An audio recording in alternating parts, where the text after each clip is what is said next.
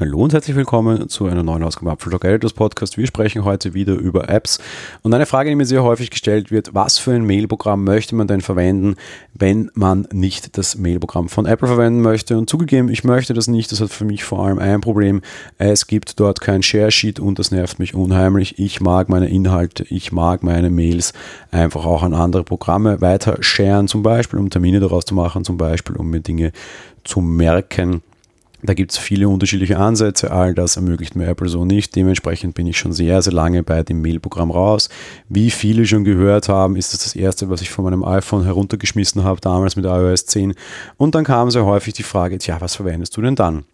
Ich war lange großer Verfechter von Airmail, die sind mittlerweile auf ein Abo-Modell umgestiegen und Fairness halber bei einem, bei einem E-Mail-Programm sehe ich es nicht ein und bin mittlerweile zu Spark gewechselt. Spark ist ein durchaus bekannter E-Mail-Client von Readle. Ähm, die machen ja einige durchaus interessante Apps, unter anderem aber eben auch dieses Spark.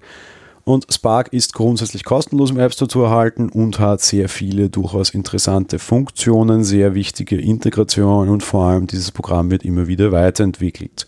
In Sync erhalten wird das Ganze über die iCloud, also was eure Einstellungen betrifft. Es gibt auch eine Variante für macOS und im letzten Update kamen für mich einige durchaus wieder wichtige Dinge dazu. Das ist ungefähr zwei Wochen her. Da hat man angekündigt, dass das Ganze komplett neu designt wird mit Spark 2.5 gab es durchaus einige interessante Änderungen. Zum Beispiel eben ein komplettes Redesign, alles ein bisschen flacher, Dark Mode gibt es auch.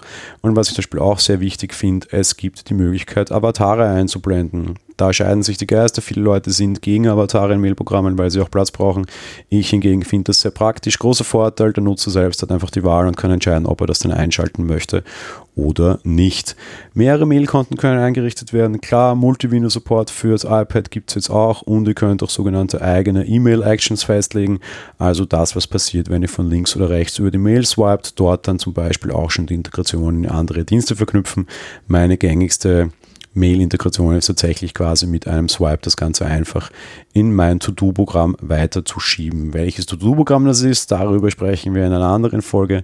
Wie gesagt, generell Spark kostenlos erhältlich, interessanter Mail-Client, iOS, iPadOS, macOS. Seht es euch mal an, wenn ihr es denn noch nicht kennt. Das war's für die heutige Folge. Wir hören uns dann morgen mit einer Filmfolge wieder und nächste Woche dann wie gewohnt mit den kurzen Folgen. Also bis dahin, schönes Wochenende an der Stelle. Ciao.